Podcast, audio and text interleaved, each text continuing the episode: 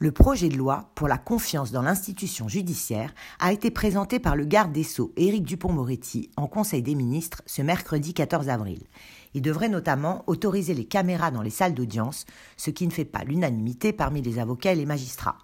Audience filmée, encadrement des enquêtes préliminaires, généralisation des cours criminels, ce projet de loi vise à restaurer la confiance dans la justice, déjà très critiquée par magistrats et avocats. Ce projet de réforme sera examiné par les députés en première lecture à partir du 17 mai prochain. Le texte se fonde sur un constat assez saisissant la défiance des Français dans leur institution judiciaire, a expliqué la chancellerie, citant notamment un sondage de février qui montre qu'un Français sur deux n'a pas confiance en la justice. Parmi les principaux points de ce projet de loi figure la possibilité de filmer et de diffuser les audiences à la télévision et l'encadrement des enquêtes préliminaires qui ne pourront durer plus de deux ans et auxquelles les personnes visées pourront avoir plus facilement accès. Le projet prévoit également, sans attendre la fin de l'expérimentation prévue pour 2022, de généraliser les cours criminelles départementales composées de cinq magistrats professionnels sans jury populaire. Mise en place pour désengorger les cours d'assises, elle juge en première instance des crimes punis de 15 ou 20 ans de réclusion, majoritairement des viols. Les cours criminels créent un débat au sein de la magistrature depuis le lancement de l'expérimentation en 2019.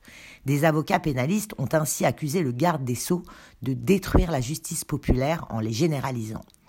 Alors encore avocat, Éric Dupont-Moretti avait vertement critiqué lui-même cette expérimentation. C'est la mort de la cour d'assises, s'était-il insurgé en mai 2020. Je ne renie rien de ce que j'ai dit, a affirmé aujourd'hui le ministre sur France Info, disant ne pas comprendre cette polémique. Depuis que je suis devenu ministre, j'ai eu des assurances, notamment de la part de notre président de la République, qui est très attaché au jury populaire comme je le suis moi-même, a-t-il ajouté. Le ministre souhaite encore encourager le recours au bracelet électronique comme alternative à la détention provisoire. Son projet a reçu un accueil glacial du monde judiciaire, qui voit dans certaines dispositions des mesures de défiance envers les magistrats et s'alarme de la réforme permanente de la justice. Dénonçant par ailleurs une absence de concertation sur un projet de réforme déjà ficelé, les organisations syndicales ont boycotté fin mars, à la quasi-unanimité, des réunions avec la chancellerie.